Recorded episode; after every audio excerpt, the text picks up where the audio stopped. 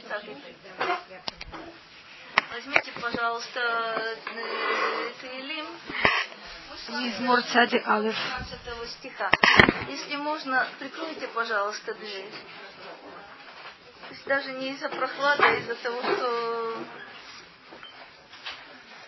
я вам хочу напомнить только, до чего мы, собственно, с вами дошли. Э, посок Юдбет, Юдгимель, Юдалит, то, что мы, то, что мы с вами видели, мы говорили с вами о том, что э, мы, когда дойдем до конца, опять же, вернемся к этому.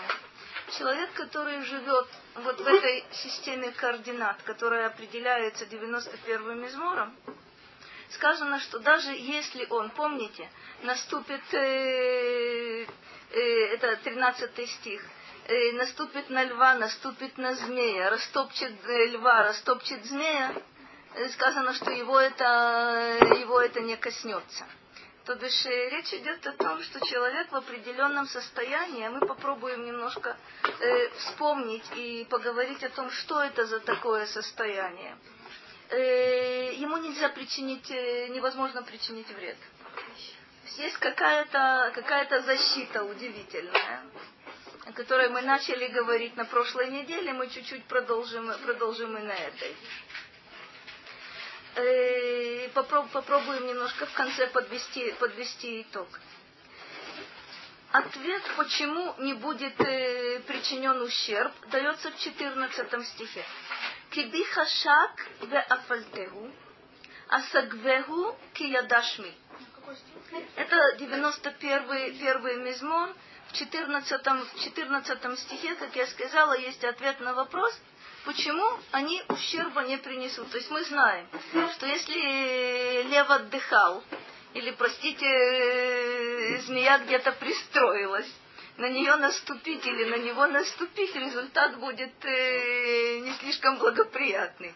Нам говорят, что наступишь и даже растопчешь, ничего не произойдет. Как мы с вами вспоминали Раби, Раби Ханину Бендоса, который при встрече, при встрече с вот этим опасным змеем, э, там происходит, конечно, э, трагедия в кавычках, но для змея, а не для Рабиханины. Есть какие-то вот такие, такие удивительные моменты. Ответ на вопрос Кибиха шакве афальтеу асагвеу киядашми. Почему? Потому что мы говорили с вами. Вот этот человек, о котором речь здесь идет, по отношению к Богу сказано, каково его отношение хашак. Мы говорили с вами, что слово хэшек – это удивительная вещь. Это, это стремление, это, это порыв, неудержимый совершенно. То есть обычно мы говорим мы в современном языке, это относится к другим совершенно вещам, но тоже совершенно необузданным. То бишь э, не сказано, не, не сказано агав, сказано хашак. Это что-то очень-очень конкретное, очень реальное. То есть хэшек испытывает человек, если он не может без этого. Вот это состояние, потому что он э, испытывал ко мне страстное вот такое влечение, поэтому я его спасу. А сагбегу я возвышу его, почему? Киядашми это якобы от имени Бога, потому что он знал мое имя. Мы с вами говорили, последнее, на чем мы остановились, что Радах нам объясняют, что значит знать имя Бога. Он говорит удивительную вещь, что знать имя Бога, это значит Агавата это любовь к Богу. И эта любовь к Богу, в свою очередь, означает не меньше, не больше, чем Ашгаха – как связаны три вот эти понятия? Давайте вспомним. Что такое, что такое Ашгаха, это мы понимаем. Когда человек постоянно находится, то, с чего мы начали. Йошев Бесетер Ильон Бецель Шакает Лунан. То есть на самом деле он постоянно чувствует присутствие Бога, постоянно чувствует его защиту, постоянно чувствует на себе что он не один, он не предоставлен, собственно, на волю случая. Это то, что, то, что человек постоянно ощущает.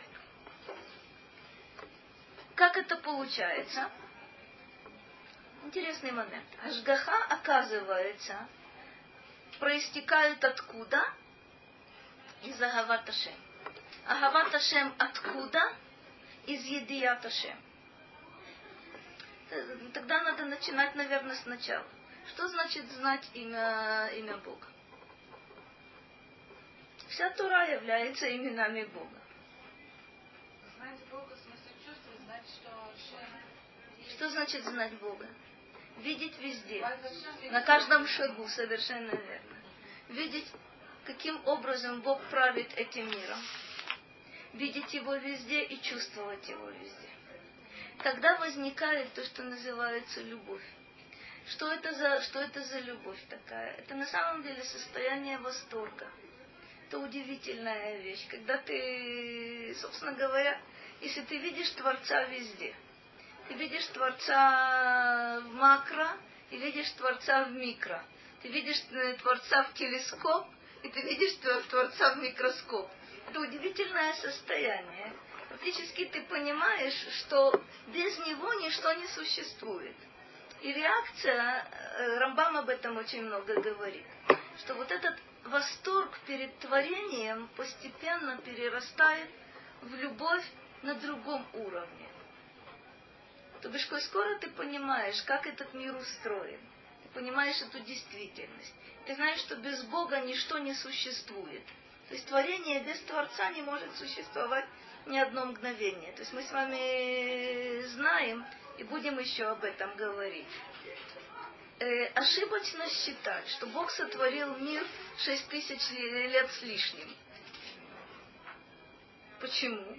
Ну, также сказано, Берешит Барай Луким это Шамаем, это и поехали в этом духе.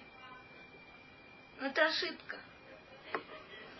Акт творения, он продолжается на самом деле до сих пор. Как он продолжается? Каждую минуту то, что мы живем. Это Совершенно четко. То бишь, если, ну, представьте себе на самом деле. Есть совершенно замечательный мидраж, который я вам приведу для того, чтобы объяснить, что я имею в виду. Есть мидраж, э, который говорит об Аврааме, что однажды он увидел замок, прекрасный замок, э, в котором горело много-много огней. То бишь этот, э, он весь светился, этот замок. И когда Авраам увидел его, он сказал, не может быть, чтобы в таком замке не было хозяина. О чем Мидраж говорит? Когда Авраам увидел этот мир и увидел действительно свет, который льется отовсюду, он сказал, быть не может, чтобы у этого, у этого замка не было, не было хозяина. Это удивительный, удивительный момент. То бишь не то, что э, хозяин построил этот замок, и оставил его спокойно разрушаться. Кстати, вы знаете, что, наверное, может, вы обращали на это внимание? Совершенно необычная вещь. Э, вот дом стоит, да? Ну, например, например, где вы это можете увидеть? Э, в районе... А знаете что? На Яфа. На Яфа. Дом, в котором никто не живет. Рядом с ним стоит, стоит дом, в котором да живут, или в котором есть какие-то магазины. Эти дома совершенно четко построены в одном и том же году. Жилой дом, или дом, в котором э, что-то что делают, там что-то что происходит. Ну, дом как дом. Тот, в котором никто не живет, разрушается. А мы знаем с вами, что есть, есть закономерность, собственно, между вот такими простыми вещами между вещами очень-очень сложными. То бишь, если бы Господь Бог, мудрецы об этом говорят по-разному, если бы Бог не поддерживал существование сотворенного им мира постоянно, каждую минуту, каждую секунду, то, вне всякого сомнения, этот мир превратился бы в развалины. Он не может существовать без Бога. Он не может существовать, кстати, без Бога, как и любой дом не может существовать почему-то без человека. Проверено. Э, вы можете посмотреть, скажем, э, совершенно удивительные вещи. Можете посмотреть на какие-то старые замки. И что интересно, это даже дело не в том, что делают ремонт или не делают ремонт. Есть какая-то любопытнейшая закономерность. Дом без людей разрушается. Как это происходит, понятия не имею. Физически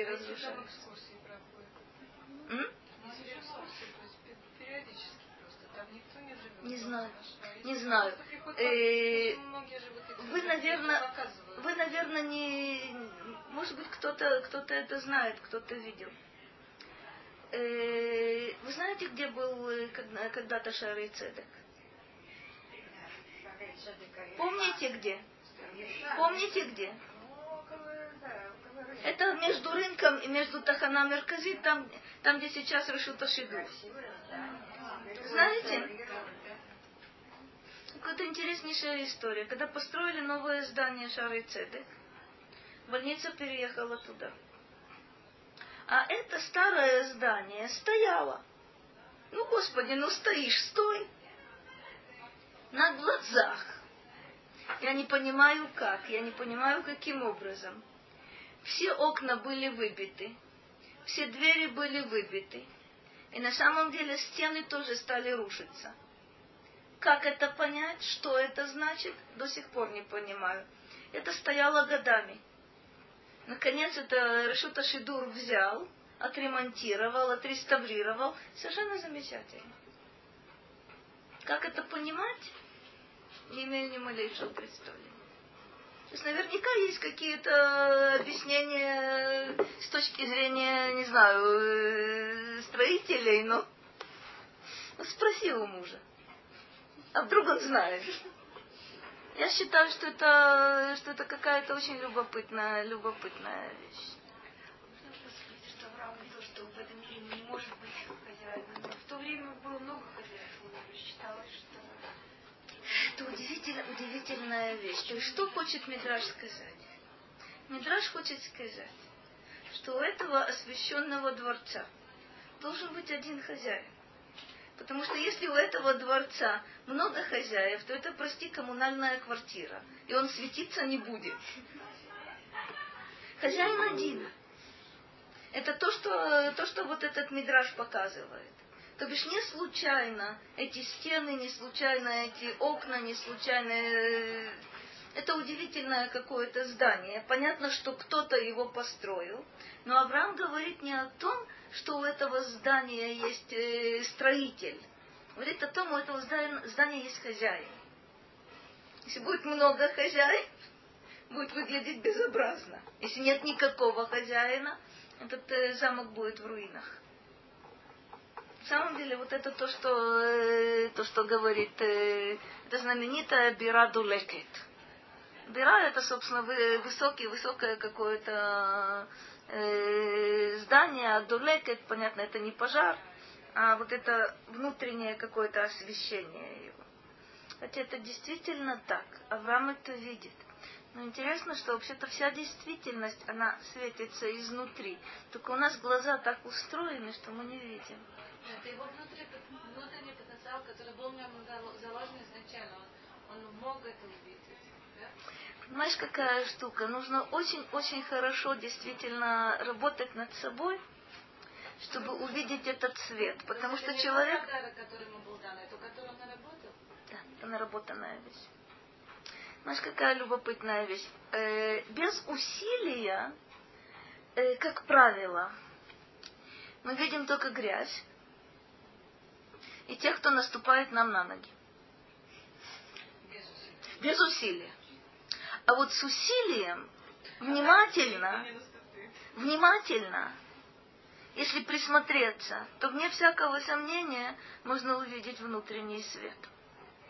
Так эта действительность устроена, что вообще-то каждый, э, все сотворенное, каждый объект в отдельности, он к нам обращается. У него как будто бы есть вот этот внутренний свет, как будто бы у него есть, э, есть душа. То есть какая-то искорка есть у всего сотворенного, включая человека. В первую очередь человека. Очень сложно. Очень сложно, когда ты видишь какие-то, в общем, э, явления, ну, не слишком привлекательные. У человека понятно, у человека есть душа в полном смысле этого слова. Но как мы трудимся, чтобы до этой души нельзя было добраться, даже самому владельцу. Это уже, это уже результат. 15 стих. Икраэни веэнеу. Имо анухи вецара. Ахальцеху ваахабдеу. Удивительный момент. Опять же, как будто бы от имени Бога. Он призовет меня и я ему отвечу. С ним я в беде. Ахальцегу, тоже очень интересное, интересное слово. Хилут, вы наверняка, наверняка помните, это и в современном языке есть. Как? Это интересное спасение. В каком смысле это спасение? Это, это правильно, но в каком смысле спасение? Хилуц это очень интересная вещь. Э, ну, скажем, э, когда не про нас будет сказано, человек поднимался на какую-то э, гору, упал в, препость, в, в пропасть вот это спасательные работы будут называться хилют. Или не про нас будет сказано землетрясение, обвалы, кто-то находится, не знаю, вот в таких вот в таких условиях, его спасение называется хилют. Э, автодорожная какая-то авария, человек не про нас будет сказано в машине, э, дверцы заклинило, спасение оттуда называется, называется хилюц. В старом языке что такое хилюц? Хилюц это действительно, когда человек находится в критическом положении, в каком-то вот таком вот состоянии опасности, его оттуда извлекают. Вот это, вот это извлечение называется, называется хилют. И последнее... Это очень здорово. Э, Адаса правильно сказала, в современном языке это чисто физическое понятие. Это обвал, это, не знаю, э, где-то человек э, упал в колодец. Это все будет называться хилют. Да? Здесь на самом деле в виду имеется и то, и другое и в физическом, и, в дух, и от духовных каких-то опасностях. Но на первый взгляд мы говорим о физических опасностях. Да? Смотрите, что последнее слово в Ахабдеву, мы сейчас к нему вернемся, тоже любопытное. То есть это сделаю его почтенным. Интересно, э, при чем тут это? О чем мы говорим? Он в беде, он призовет меня, я, его, я ему отвечу. С ним я в беде, то есть до сих пор я все понимала. А хальцеу, то есть я его выручу, я его освобожу от этого. Причем тут веахабдеву, то есть ковод, я дам ему ковод. Я наделю его, э, сделаю его почтенным. Ну, посмотрим постепенно. Э, объясняет, объясняет Радак так. Вехоль эт шеикраэни энегу. Во всякую пору, когда он ко мне воззовет, я ему отвечу. Есть у нас интересное правило, э, которое сформулировал в свое время Раби Цадок э, из Люблина. Он говорил так. «Э, коль тфила наанет. Любая молитва бывает услышана. В то время как мы вроде бы знаем из собственного опыта, что вроде бы не любая. Тут нужно понять, любая молитва бывает услышана на том уровне, на котором эта молитва существует. То бишь, если эта молитва формальная, то формальным будет и ответ. Если это молитва от всей души, то на этом уровне и ответ будет. Только никогда не, не надо понимать.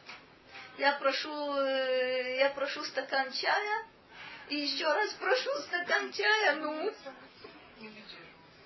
То есть на самом деле не надо понимать это примитивно, что любая моя, любая моя материальная просьба будет выполняться вот так вот, как будто бы я нажала на кнопку, на кнопку и получила, получила результат.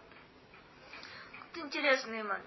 Но всякую пору, когда он ко мне воззовет, я ему отвечу. им издамен в маком цара, но ефахет. Почему? ки анохи имо ваахальцеху мицара шило ягия лошум незек. Интересный момент. Если этот человек, о котором мы говорили с самого начала, окажется в месте опасном, то, что мы с вами, помните, называли пик-эязман, то бишь есть какое-то общее, общее бедствие, есть какая-то общая проблема, и про нас будет сказано. Есть э, стихийные бедствия, есть эпидемии, есть э, совершенно реальные, реальные угрозы в этом мире.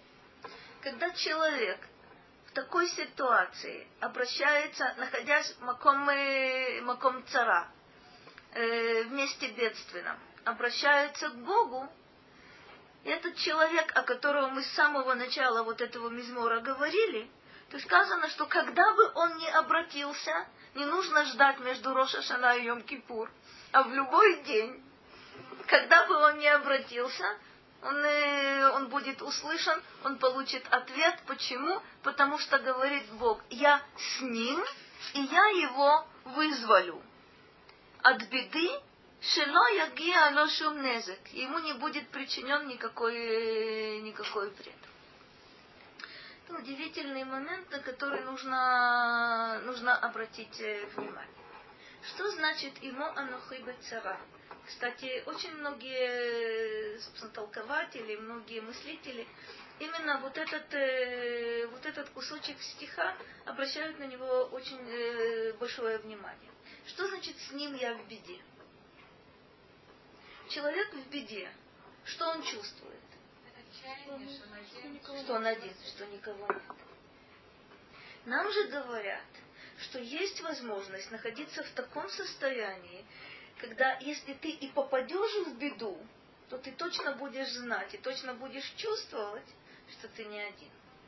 Это самое, самое удивительное ощущение, которое на самом деле э, придает силы в любых, в любых условиях, в любой, э, в любой ситуации. С ним я в беде, нам как будто бы мы говорим так. В Египте что чувствовали? Нет к кому обращаться. Никто не поможет. А, совершенно верно. И когда, и когда умер э, царь, появился новый, и ничего, ничего не изменилось к лучшему, вот тогда раздается вот этот вопль. Интересно, что этот вопль безадресный, но коль скоро он не обращен к конкретному человеку, то ничего вроде бы другого не остается этому воплю, когда идти, пойти в верь.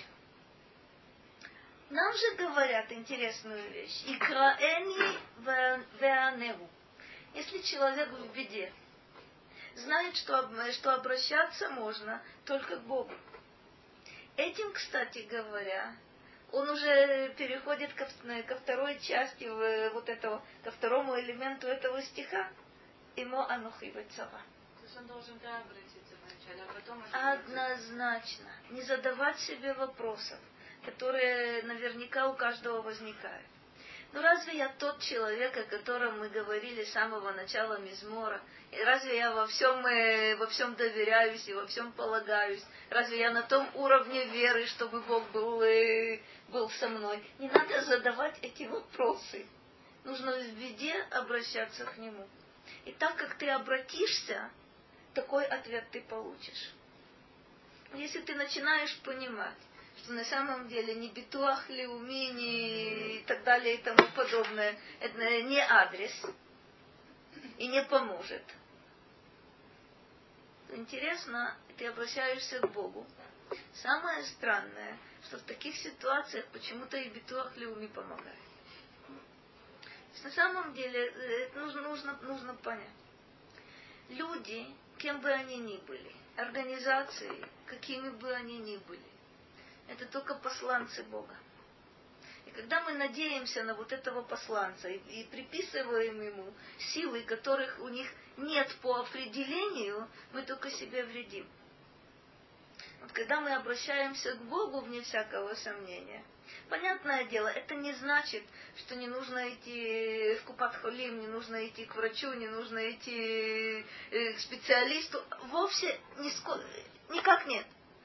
Но видеть на самом деле действительность такой, как она существует, и обращаться вне всякого сомнения к Богу и знать, откуда бы помощь не пришла.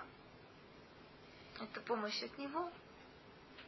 А тот, кто мне помог конкретно вообще-то, это посланец. Тут есть один любопытнейший момент. Я слышала это в нескольких вариантах. Когда муж отказывается благодарить жену, потому что он говорит, ну в конце концов, это же все от Бога. Это, э, это очень-очень примитивный, примитивный поворот. Почему? Я молюсь, э, я молюсь, я прошу помощи у Бога. Эта помощь э, ко мне пришла от Рахель. Должна я ей сказать спасибо, должна я чувствовать к ней благодарность, а вне всякого сомнения. Вне всякого сомнения. Почему? Это очень важный момент. Если я не буду чувствовать, э, не буду испытывать чувство благодарности к человеку, который был посредником, был посланцем, то, по правде говоря, я не буду испытывать никакой благодарности к Богу. А момент странный. Ведь в конце концов, смотрите, это непростая, непростая вещь. Я нуждалась в помощи. Вы пришли мне на помощь. Это значит, в конечном итоге, кто-то и что-то вам внушило желание мне помочь.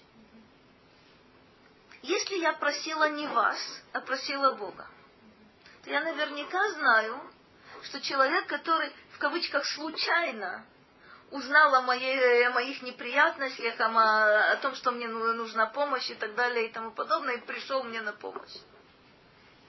У меня есть две опасности. Первое сказать, простите, Бог не помог, это Рахель помогла. Это неправда. Вторая опасность сказать, это, конечно же, Бог помог, а Рахель тут при чем? И то, и то ошибка. И то, и то ошибка. Понять вот эту тонкую грань, как же работают две вот эти вещи. Помните этот глупейший, глупейший анекдот насчет того, как человек просит о спасении, и ему посылают э, э, лодку, лодку, вертолет и не знаю, еще что-то, он от всего отказывается, потом имеет претензии, почему ты меня, почему ты меня не спас. То есть вот эту закономерность надо, надо почувствовать. И тогда ты искренне будешь благодарить человека и искренне будешь благодарить Бога. Как иначе это, это не работает. Что такое Ахальцеву мы говорили? Что такое Вахабдеву? Удивительный момент Радак объясняет. Вахабдеву. Этен ло хен векавод бейней кол адам. Интересно, к чему это, к чему это относится? Я придам ему хен, это когда м? Это миловидность. Это действительно, когда человек приятен всем. Кого-то это достоинство, это почет, это я сделаю его почтенным в глазах всякого человека. Зачем это нужно говорить? Если вы посмотрите опять на этот стих. Икраэни веэнегу имуани бецара ахальцегу веахабдеу. Почему нужно сказать, я сделаю его почтенным? Потому что что видят окружающие? Что видят, а? Что он в беде.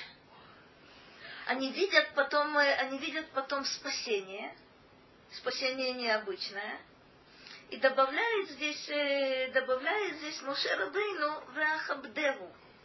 То есть на самом деле забудут, что значит находиться в беде. Это бессилие, это униженность, это безысходность, это и так далее и тому подобное. Запомнят не вот то твое состояние несчастного, да? Не пожалеют тебя, ах, бедненький. А ты будешь почтенным в их глазах забудут, что, был, что ты на самом деле был в падении каком-то. и тебя вытащили откуда-то вот так вот за шиворот, что вспомнят, это человек достойный, это человек э, почтенный. Это удивитель, удивительный момент. Ведь, э, смотрите, если мы говорим, что человек э, в беде, в лучшем случае он у нас вызывает жалость. В худшем случае, а, к сожалению, это случай распространенный. Что скажут? Это только со стороны вам кажется, что этот человек праведный. А на самом деле, если он так страдает, понятно, о чем речь идет. Опять же, известный, известный мидраж э, про Гагарь. Совершенно замечательный. Агарь, Сара, э, удивительный мидраж есть. Когда э, Агарь узнала, что она беременна, сказано, что непочтенной стала ее, ее госпожа в ее глазах.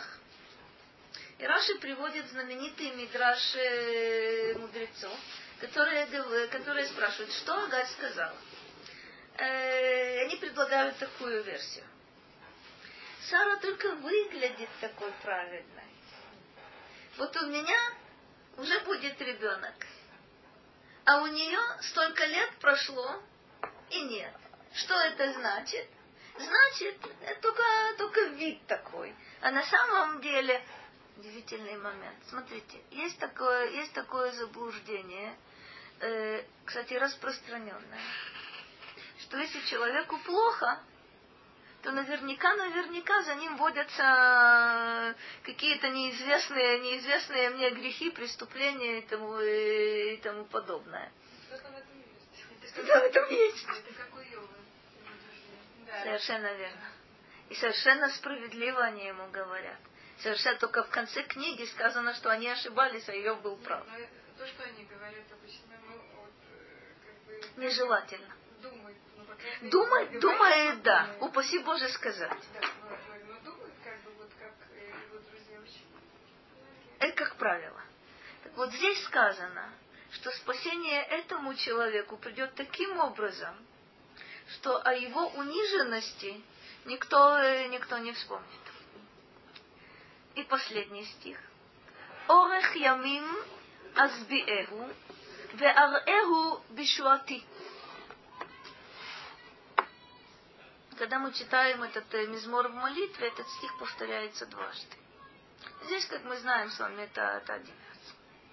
Я дам ему насытиться долголетием, и покажу ему, дам ему видеть мое спасение. То есть спасение, которое не спослано, не спослано Богом.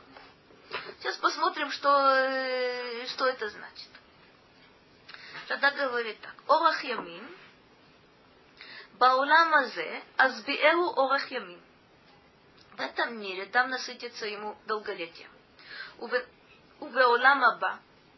Арэру бейшуати. В мире грядущем дам увидеть ему мое спасение.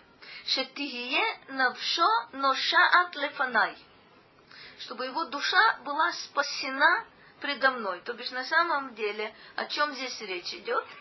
О том, что у человека будет долголетие в этом мире и будет спасение в мире грядущем. То есть мы понимаем, что нет, э, как сказал Шломо, нет человека праведного на земле, который делал бы добро и никогда не грешил. Но здесь обещается вот этому, э, вот этому праведнику, что у него будет долголетие в этом мире. Что такое долголетие в этом мире? Это возможность создать для себя что? То, что мы называем уламаба. Собственно, результаты наших, э, результаты наших поступков. Здесь это, собственно, уламаба награда за добро и наказание за зло, где? Это Оламаба. Есть надежда, что ты проживешь, э, обещание здесь, что ты долго проживешь, и сможешь прожить жизнь должным образом, и увидишь, увидишь спасение в, э, в мире грядущем. О кулоне оламаба. Может быть, оба этих обещания относятся к оламаба. Почему? Орех ямим, собственно, вечность, вот эта длительность, она действительно характеризует скорее, скорее Уламаба, чем, чем этот мир. В этом мире, я не знаю, насколько, насколько вы чувствуете, но я вроде бы проверяла, и у молодых людей, вроде бы они говорят, что и у них есть такое чувство. Э, как мы воспринимаем время? Э, время тянется? Знаешь, какая любопытная вещь? Я помню, что когда я училась в школе, особенно в младших классах, время, время тянулось очень-очень. Никак не можешь дождаться, дождаться каникул. Дождавшись каникул, не можешь дождаться, когда уже начнется, начнется учебный год. Я помню вот это странное, странное состояние,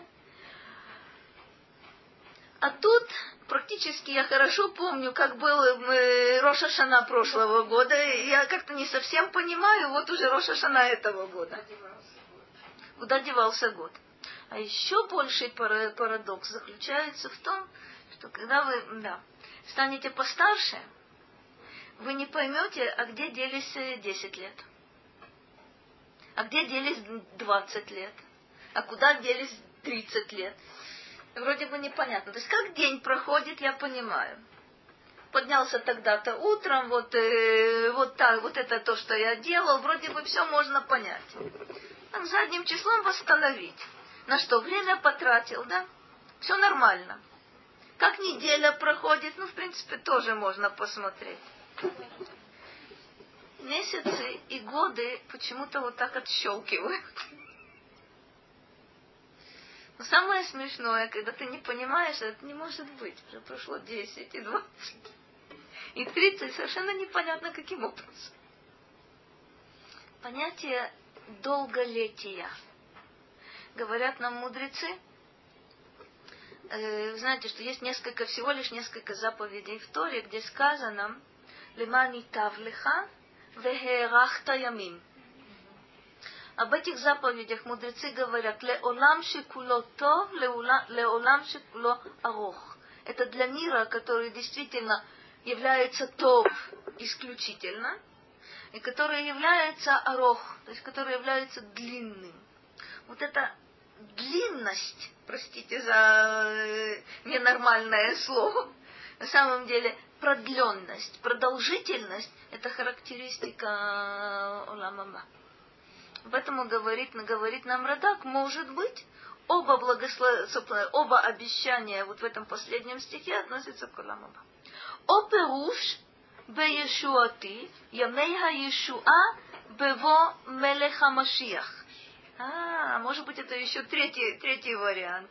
Может быть, это относится к периоду, когда э, э, э к периоду прихода Машиеха. Кломар. Им ямут хасид. אראהו בישועתי כשאושיע ישראל מגלות, כי אחייהו בתחיית המתים, שתהיה בעת הישועה. О каком спасении идет речь? Это возвращение из изгнания. Что это за возвращение из изгнания? Это последнее избавление. То есть о чем, о чем идет речь? Даже если человек, о котором мы говорили, умрет,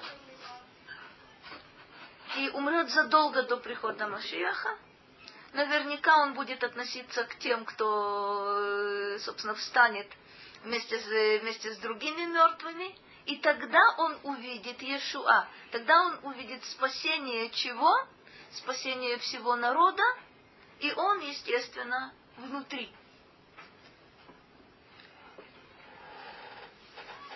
Продолжает еще, еще полторы строчки довольно любопытные. וראה והבן, כי כל זה המזמור, שהוא בהבטחת, בהבטחת החסיד, אינו כולו אלא בהצלה מנזיקים.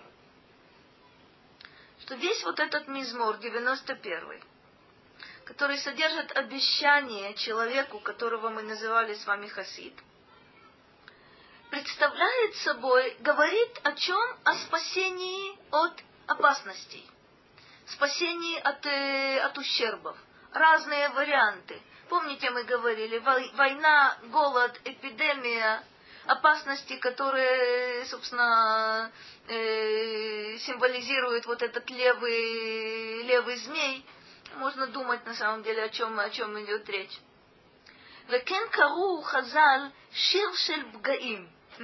Мудрецы называют этот мизмор шир шель бгаим, то есть это песнь о поражениях. Не меньше, не больше. Шир шель бгаим. И добавляет он еще три, четыре удивительных слова. Везесод гадоль ламевиним. Это великая тайна для тех, кто понимает. Что тут, э, что тут понимать? О чем идет речь?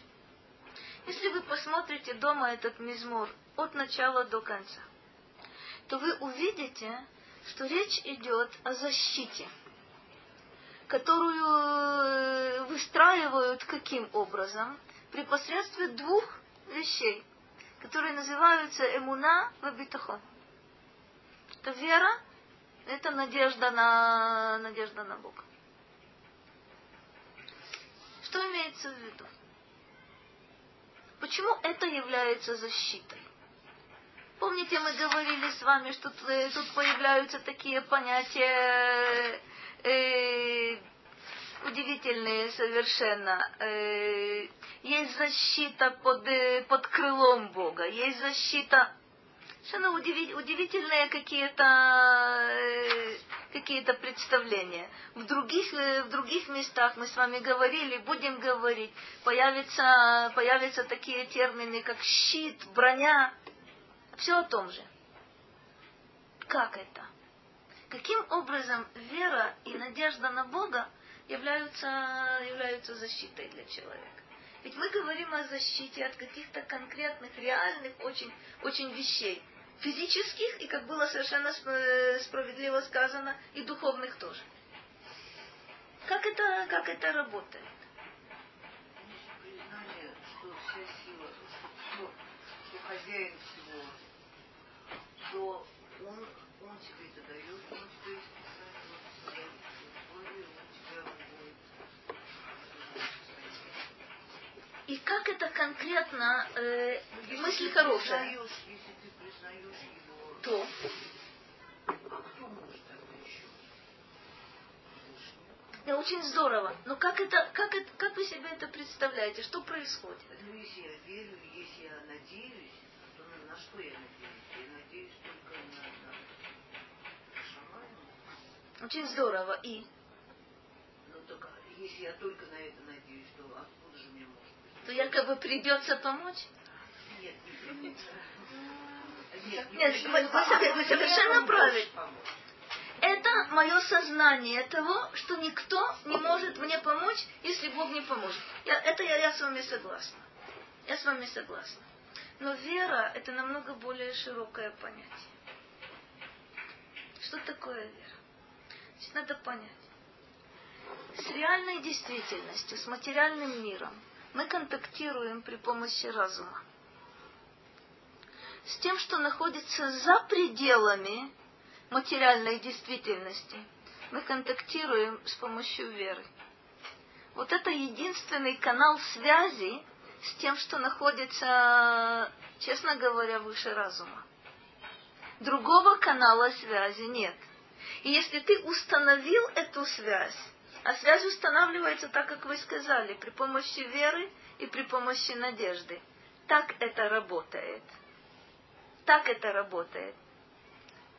Это о чем мы с вами говорили? Знать имя Господа, это значит любить Господа. Любить Господа, это значит ажгаха. Вот этот, э, вот этот контакт на самом деле. Вот таким вот образом он строится. Я должна вам сказать э, заранее, то, чем мы заниматься не будем.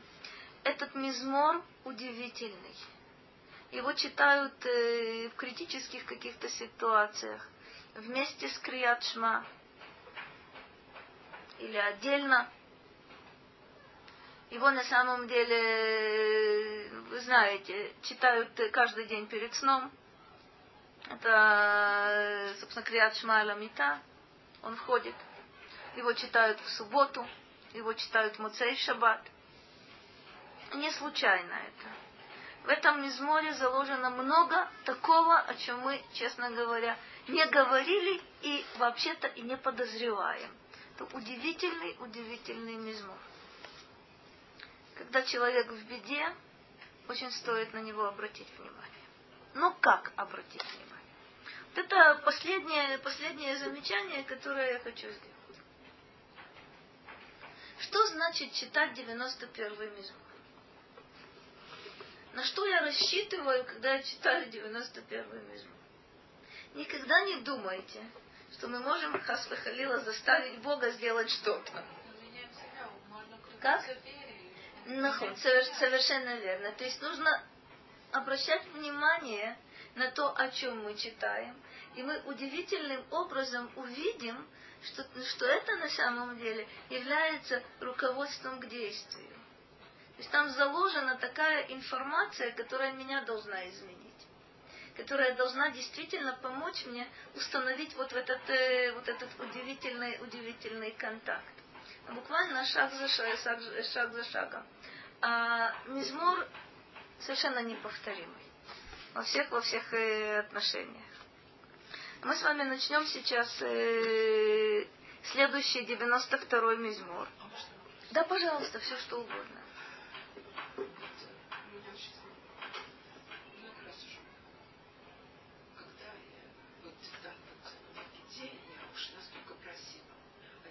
вообще просила ужасно на ты, что э, ты сам все знаешь, помоги. Я такую помощь получила совершенно конкретную в течение получаса. Самое интересное, э, только маленькое замечание, обратите внимание, мы никогда к Богу на вы не обращаемся. Да. Ну, нет, ну, ну, То есть к человеку, об, к человеку обратиться на, на ты, ох, как сложно а никто не задумывается над тем, что вне всякого сомнения к Богу мы обращаемся на ты. И это опять же не случайно. А вы говорите, все равно. И не случайно. Но вот вы посмотрите, что происходит в современном языке и что происходит в действительности. Это совершенно комичные случаи, простите. Когда мы встречаем человека, которому по какой-то причине нам неловко сказать «ты». Богу мы говорим «ата», а вот человеку сказать «ата», и мы начинаем делать э, то, что называется, простите, на иврите, шминьот баавир. Собственно, это сальто в воздухе. Что мы говорим? Мы говорим так. Атем. Иногда человек начинает оглядываться по сторонам, собственно, кто еще тут есть. Второй вариант. Харав Амар человек опять начинает искать глазами, кто это был. То бишь есть, масса, масса ситуаций совершенно комичных, в которых и я тоже участвую благополучно. Когда ты чувствуешь, что ты не можешь сказать человеку «ата», а в принципе не надо так. Не надо это чувствовать. Нет. Есть шивы, где они учатся говорить только о тем. Совершенно верно. Совершенно верно. Израильтяне говорят либо во множественном числе, либо, э, глядя вам в глаза, будут говорить «ги», что, кстати говоря, в русском языке считается верхом э, оскорбления и бескультурности и так далее и тому подобное. Или будут смотреть мужчине в глаза и говорить «гу». А все от того же, то бишь вот это ощущение, собственно, что ата – это слишком интимная вещь. Можно быть через, через людей, в смысле, если уважать человека, когда я буду уважать Всевышний. То есть есть как, какие-то основания, почему вот настраивать себя, чтобы это очень, это очень, это очень любопытный момент. Очень любопытный момент. Я с тобой согласна, что тут есть и положительная сторона, и резко отрицательная сторона выражать уважение к человеку вне всякого сомнения. Но посмотрите в Торе. Машера Бейн. Ему все спокойно говорят «ата». И тогда, когда бунтуют против него, и тогда, когда просят его о чем-то, спокойно говорят «ата». В современном языке эта вещь уже да, не проходит. Но вы сказали замечательную вещь, что в критической ситуации действительно вы сами чувствовали, что вы выложились до конца. Но это каждый раз было. А когда вас? А когда меня, то каждый раз... Не я- работает? Нет. А когда э, я получаю помощь вот в отношении кого-то, ты все равно для меня это всегда чудо, потому что ты действительно каждый Так и раз есть. ты это чудо ощущаешь. Так и есть. А когда просишь за себя, я не могу так просить. Потому что я каждый раз перебираю, в этом я виноват, в этом я виноват, я это заслужил. Какое же я право имею просить? Это очень здорово. Ну что? Значит, смотрите, что с этим быть? А другой какой право? Ну, вам, вам совершенно неплохо живется. Ну и так все как подарок по нему получается. А там, э, там я воспринимаю как подарок. Так это тоже как подарок. я Понимаете, какая любопытная, любопытная вещь? Это действительно парадокс, который, собственно, известен э, многим. Когда вы просите за другого человека, о чем вы думаете, как ему плохо, и как он нуждается в помощи, и как я хочу ему помочь, но это не в моих силах, и поэтому вы обращаетесь к Богу и действительно выкладываетесь, и слава Богу, есть ответ. Когда же вы думаете о себе, то вы начинаете задавать гениальные вопросы. Может, я этого недостойна? Вы же не говорите, а может быть, моя знакомая недостойна того, чтобы... Э, Это вопрос не возникает. Значит, смотрите, тут такая вещь. Попытайтесь отделить одно от другого. То, что вы говорите себе, э, я недостойна, я сделала это и сделала то и сделала то, это замечательное, замечательное свойство. Это отдельная работа. А то, что вы просите, если вы действительно в чем-то очень-очень нуждаетесь, это совсем другая вещь. Попытайтесь на самом деле, но прежде чем просить за себя, очень хорошо попытайтесь просчитать, что вы просите и для чего вы просите. Если вы уверены в том, что ваша просьба для себя э, никому вреда не приносит, э, это действительно то, что вам, то, что вам нужно. Просите. Только я всегда, всегда э, предупреждаю и всегда прошу со своей стороны. Не давать Господу Богу конкретных заданий.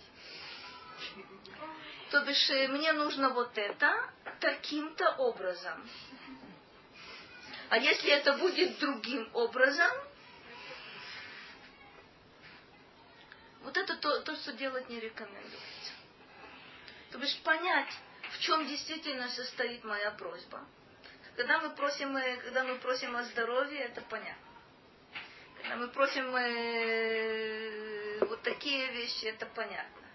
В Израташем мы не говорим, э, э, скажи моему врачу, чтобы он при этом э, дал мне такое лекарство, а не такое лекарство. Это понятно.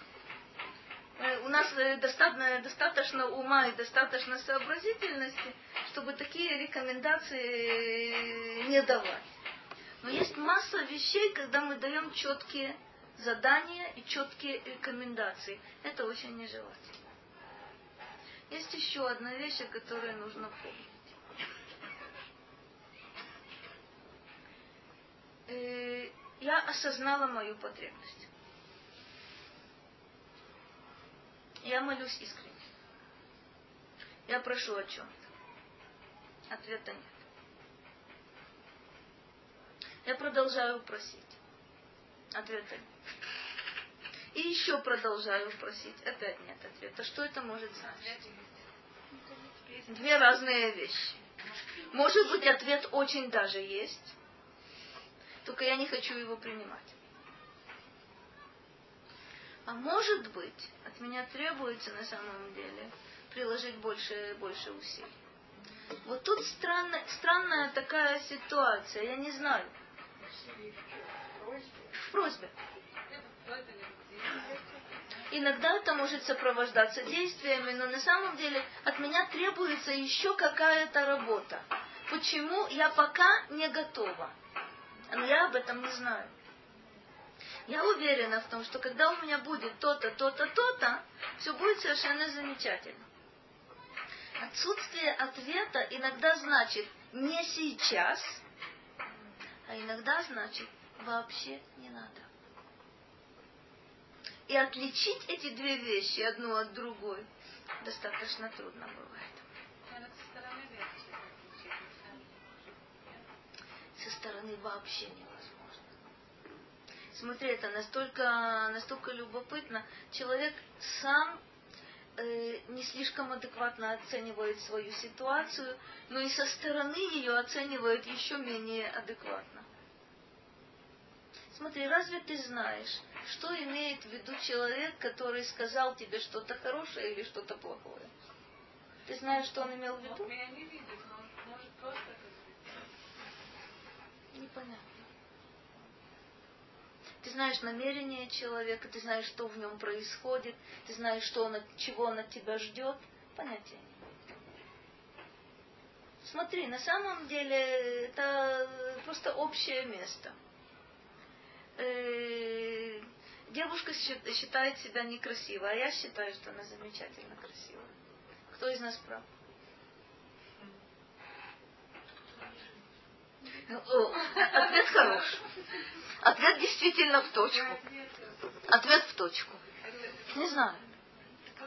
Я считаю, я, я считаю, что я считаю, что, что этому человеку замечательно везет. Ему очень хорошо. Он мне рассказывает о том, что он постоянно страдает.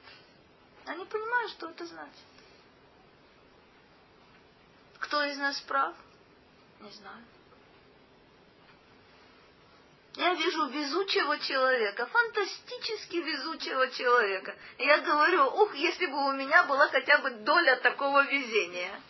Он считает себя неудачником, Мазальтов. Я ему начинаю перечислять, перечислять по списку, что было, как было и о чем это говорит. Соглашается. После этого начинается сказка про белого бычка. Я говорю, тебе страшно везет, он мне говорит, мне страшно не везет. Он так ощущает. Он так ощущает. Совершенно четко. Кто видит чужую ситуацию? Кто видит свою ситуацию? Ой. Знаете, какая... есть только один момент, на который очень нужно обратить внимание. Достаточно часто человек молится о чем-то считая, что именно вот эта вещь мешает ему себя реализовать. И ставит условие знаменитое. Вот когда у меня это будет, вот тогда. А вот это условие ставить не рекомендуется. Это не, это не умение жить настоящим. Это то, что говорят. Совершенно верно. Человек постоянно говорит, когда будет, когда будет, а потом доме. А потом, когда будет, когда я был молодой, нахон, а потом, когда будет, оказывая, окажется, что это была осечка, это было не так. Это правда, это правда. В переводе на наш язык это значит, когда я понимаю, я осознала свою потребность, я обращаюсь с просьбой, я молюсь, я прошу. Это очень хорошо, кстати говоря, само по себе. Само обращение к Богу, слава Богу, это очень хорошо. Если я не получаю желаемое, это не является ни с какой стороны объяснением, почему я живу в ожидании прошлого, но не, живу сейчас. Это сложно, но это надо усвоить. Это может быть испытание, это может, как Даса сказала справедливо, может быть совершенно четкий ответ. То, чего ты просишь, тебе не надо. Знать я не могу. Как каким-то образом постепенно догадываться, проверять э, и так далее, но что, что существенно важно, э, действительно жить настоящим. При любых условиях. Перестать просить или Просить. ну, просить, даже если, может быть, это значит, что это не нужно. Знаешь, какая штука? Тут есть два, два фактора. Когда я обращаюсь с просьбой к Богу, то есть мои вот эти потребности, э, крупные и мелкие, э, разумные и не очень разумные, заставляют меня к нему обратиться. В этом смысле это совершенно замечательно.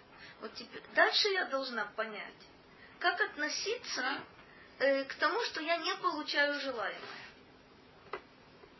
Что это значит? Плохо молилась, может быть. Не вовремя, может быть. Вообще не нужно, может быть. Поэтому есть у нас интереснейшая формула, которую мы повторяем э, достаточно часто, когда мы просим у Бога «Шеймале мишалот либейну летува». Мы просим у Бога, чтобы Он э, исполнил желание нашего сердца к добру. Разве я себе зла желаю? Это просьба о том, что если я хочу чего-то, что является для меня злом, и этого не сознаю, я заранее прошу, чтобы эта просьба не была удовлетворена. Лучше можно просить сразу Всевышнего, дай мне то, что мне нужно. Что ему виднее. Что Понимаешь, какая штука? А ведь на самом деле это правда. В редчайших, в редчайших случаях, в безвыходном положении полностью, действительно есть э, невероятно сильная молитва, когда, когда человек молится о том, что он готов принять э, волю Бога в любом, в любом виде. Это удивительная молитва, с которой я сталкивалась несколько раз, и это очень высокая молитва. Но, как правило, почему мне важно... Смотри, это совершенно не значит, что у меня появилась какая-то потребность. И немедленно я начинаю молиться об удовлетворении этой потребности. Хочу пить. Ну иди возьми, Господи, вода стоит э, в соседней комнате. Кто об этом молится?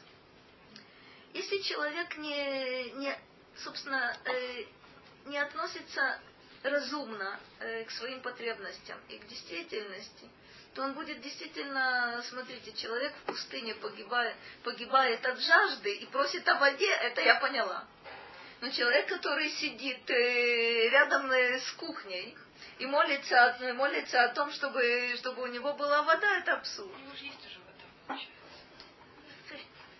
Это абсурд. Смотри, то есть полезно действительно э, проверять, собственно, о чем я прошу. Есть вещи, э, где мы придем к общему, к общему знаменателю, и все скажут, что да, действительно, это об этом нужно молиться, об этом можно молиться. Будут вещи, о которых кто-то скажет не а, а кто-то скажет да, да, конечно, только так. Будут вещи, э, где мы все согласимся, об этом не молятся. Об успехе при ограблении банка желательно не молиться. А, э, понятно, что это, что это крайность. Но достаточно часто люди молятся об успехе в делах, которые, вообще-то, желательно, чтобы они провалились. Есть и такая вещь. Говорят, что помогает, когда ты одни и те же просьбы, просто каждый раз, когда молишься, ты оформляешься, так можно сказать, по-другому. То есть ты по-другому просишь, и ты как бы внутри пробуждаешь. Смотри, это только. Для себя, для себя. Потому как на самом деле Бог знает действительно, что тебе нужно, и неважно в каком ты виде, но почему тебе так сказали и сказали правильно. Потому что когда я повторяю одну и ту же фразу, то у меня это получается уже автоматически. Дай мне то-то, то-то, то-то, то-то и то-то. То есть, давайте верне- вернемся к исходным позициям и поймем. Само обращение к Богу – это удивительно важная вещь. Молитва – это средство. Это очень важный момент. То, что в молитве у нас есть просьбы конкретные, да, действительно, так устроен человек, что у него постоянно есть потребности. Так он устроен. Молитва, средство, что-то, цель это приблизиться к Всевышнему. Вне всякого сомнения. Кстати говоря, вот это приближение к Богу, это и есть установление защиты, между прочим. Все, все взаимосвязано.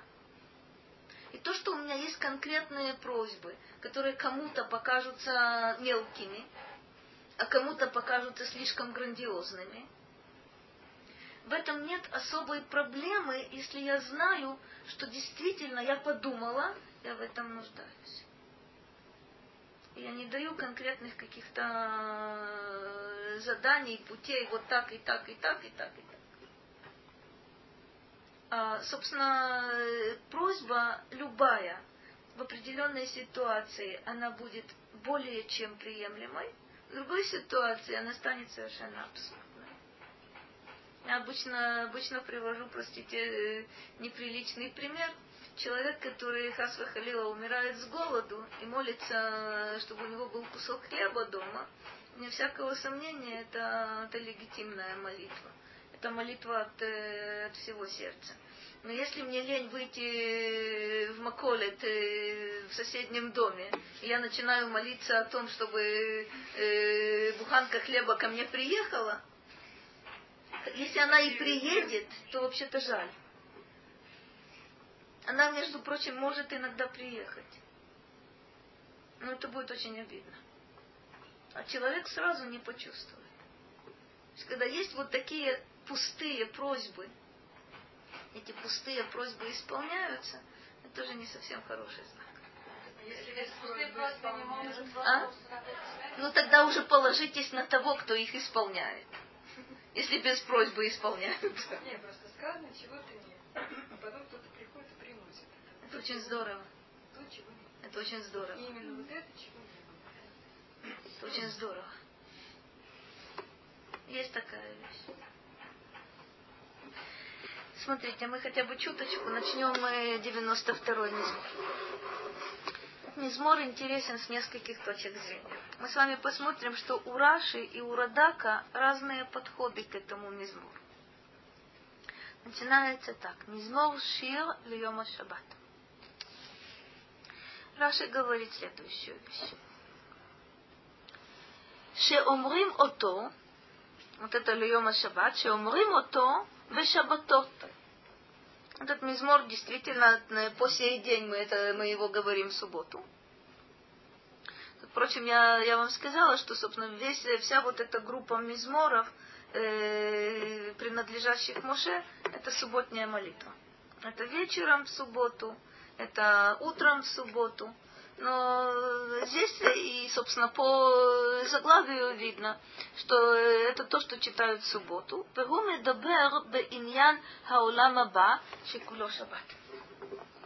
Этот мизмор, с точки зрения Раши, мы очень попытаемся это понять, говорит о э, мире грядущем, который куло шаббат. Он весь суббота. Почему сравнивают Олам Аба с субботой? По каким причинам? Каковы, собственно, что с чем сравнивают? Что там общего? Про душу говорят, что это Как? как душа чувствует, что это одна шестьдесятая, что это как монах, что душа возвышается. М, Есть тут что-то. Есть тут что-то. Мы говорим, что в субботу у человека есть э, нешама етера, все вот эти истории, то есть почему в субботу так много едят, потому что нужно прокормить две души, да? Ну, это, про- простите, это шутка. Это шутка. На другом уровне нет, что душа приходит. Но э, че- что же общего между субботой и реально, может быть, отходит эмоционально. Именно об этом мы будем говорить. Это очень интересно. Да, действительно. Э, суббота это не только э, когда мы что-то не делаем, что-то делаем, о чем-то говорим, о чем-то не говорим, но это то, когда мы о чем-то думаем и о чем-то не думаем. Оказывается, собственно, это три, три области. Это правда. Это правда. Но главное, собственно, основное сравнение Шаббат и Улам Аба, оно очень интересное. Мы говорим, что Шаббат меэйн Улам Аба, меэйн Улам Аба, да? Это подобие мира грядущего. Здесь Раши нам говорит, что Улам Аба куло Шаббат представляет собой непрерывную субботу Барухаши. Мне никогда не хватает, э, не хватает одной субботы. У меня все, все мысли на тот счет, как бы ее продлить. Аллаха, кстати, ее продлевает. Она продлевает за счет пятницы немножко и за счет, э, собственно, ночи Муцей и Шаббат немножко. Но это, мне это недостаточно. Э, в чем сходство? Кто, кто, какие соображения есть на этот счет?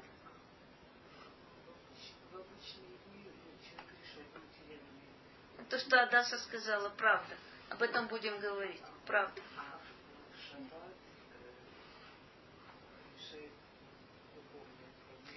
Согласна.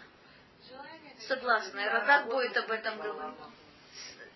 Есть в этом, есть в этом что-то. Желания какие-то, хочется больше учиться, Нормально. Это вы действительно говорите об одном и говорите и говорите правильно. Значит, на самом деле есть тут такая вещь. А, есть правило, что в субботу у нас э, есть то, что мы приготовили э, накануне. Мы знаем, что в субботу мы не можем, э, не можем варить. И если мы чего-то не сварили до наступления субботы, то так это и будет. Этим же, э, по этому же принципу построен уламазе уламаба. То, что человек не сделал, находясь в этой действительности, какой бы тяжелой, кстати, она, она не была, он не сумеет сделать э, в другой реальности, которая называется Уламаба. То бишь здесь мы, здесь мир действия. Оламаба – это подведение результатов. Это награда, это наказание. Здесь это действие.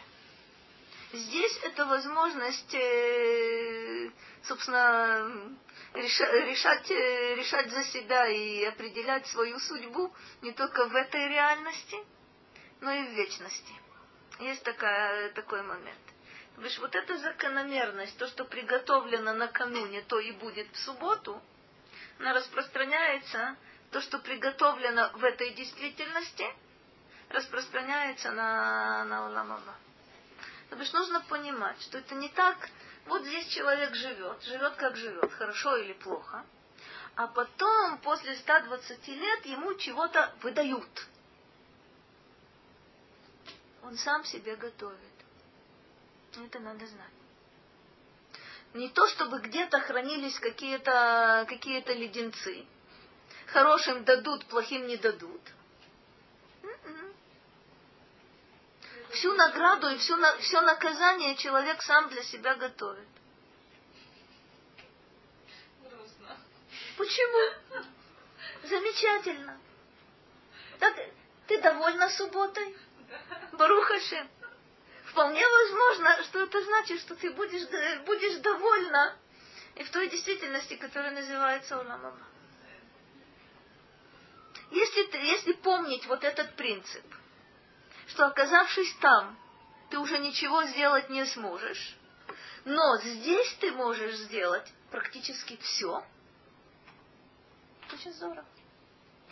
Очень здорово. Странно, когда люди наоборот чувствуют, что в этом мире как-то руки, ноги, все связано, как бы мир ограничений, как очень часто чувствуют, что это многие вещи от нас не зависят, то, все. А оказывается, что наоборот, Здорово. Что здесь все можно, Здорово. а нет. Здорово. Смотри, это очень интересный момент, то, что ты сказала. Что это за, что это руки, ноги связаны? Что оно такое? Это те условия, в которых я живу. Это те условия, в которых я могу действовать. Так это условия. Связанные руки и ноги – это твоя иллюзия. Они на самом деле не связаны. Но вот когда человек убеждает себя, ну что я могу сделать? Ну что от меня зависит? Практически очень много. Это не значит, что у всех идеальные условия жизни. Это не значит, что всем легко и светло, и замечательно, и прекрасно, вот только вот в таком вот состоянии, расслабленном, э, наслаждайся жизнью. Нет. Условия могут быть достаточно тяжелые. И в этих условиях нужно действительно и служить Богу, и человеком быть, и вокруг себя людей видеть. Это очень непросто. Ой, это немало. Это очень непросто.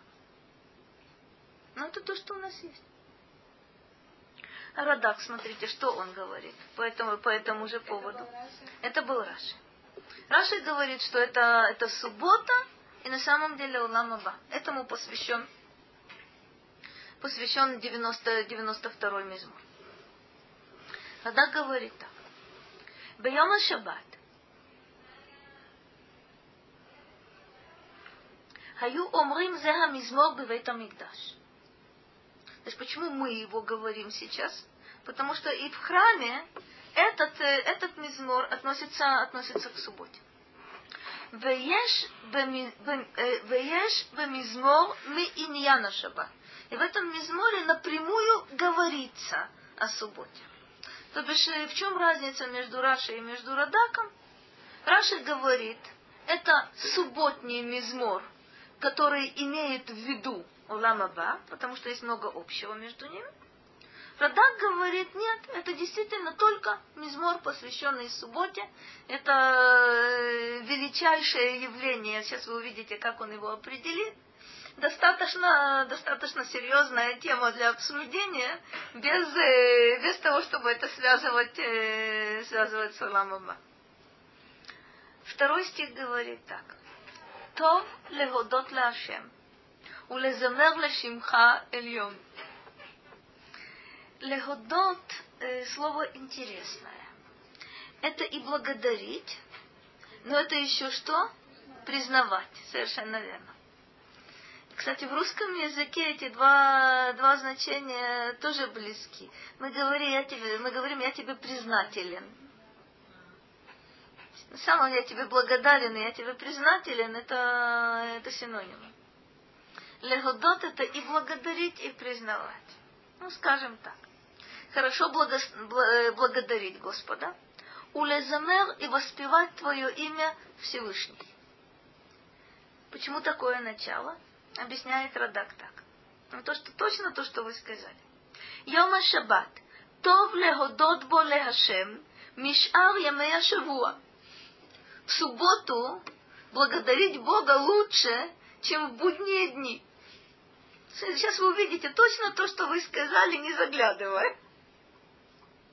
כי האדם פנוי בו מעסקי העולם, ונשמתו זכה מטרדת הגוף, ומתעסקת בחוכמה, בחוכמה ובעבודת האלוקים.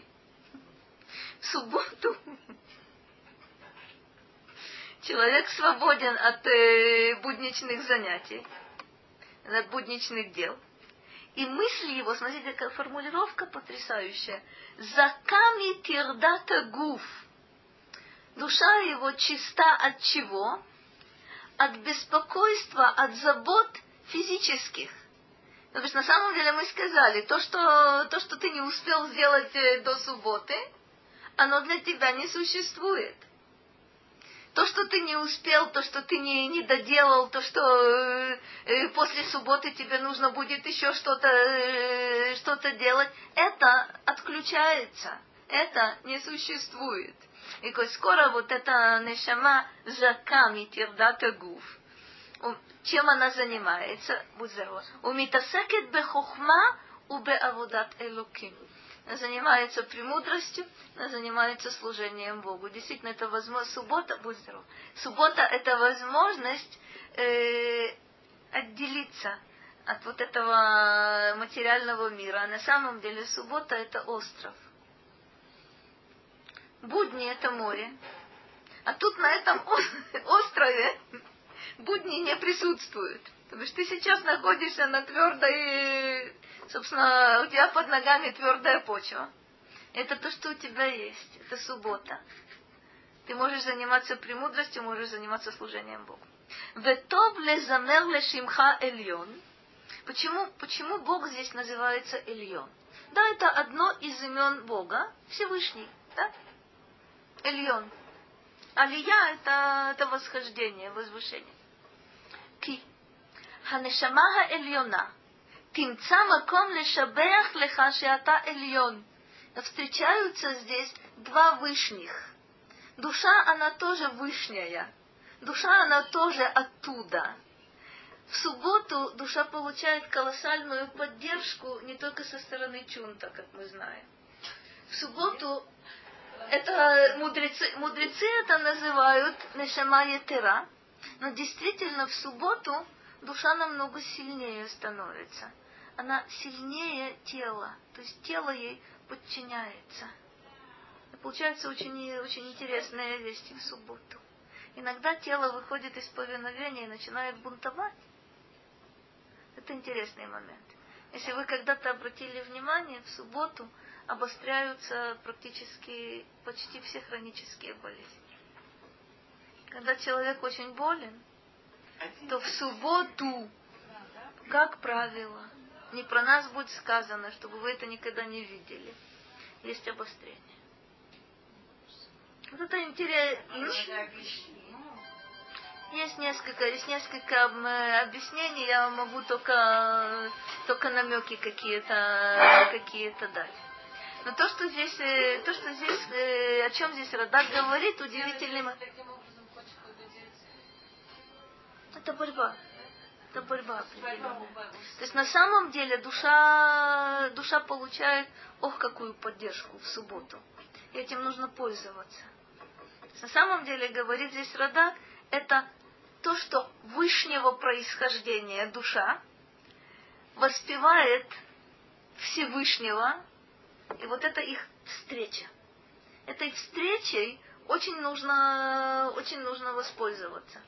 Сознательно не заниматься, не заниматься будничными делами. Сознательно гнать, э, э, да, гнать не, при, не получится. Э, стараться устранить мысли о будничном. Есть один единственный секрет.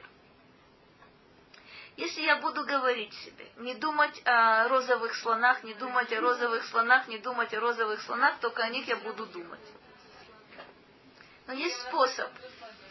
Нужно уметь заполнять э, пустоты нужными мыслями. Это молитва, это общение с людьми, это книга. И очень-очень постепенно нужно на самом деле себя настраивать на то, что вот это бурное море будней, оно сегодня вас не касается. Постепенно-постепенно результаты будут. Это невозможно сделать вот так вот, волевым, волевым усилием. Мы не умеем отключаться. То есть это не мы. Есть люди, которые умеют, это не мы. Э, Безрат Ашем, на следующей неделе мы продолжим вот этот 92-й мизмор. Совершенно удивительно, удивительно и очень важный, важный мизмор.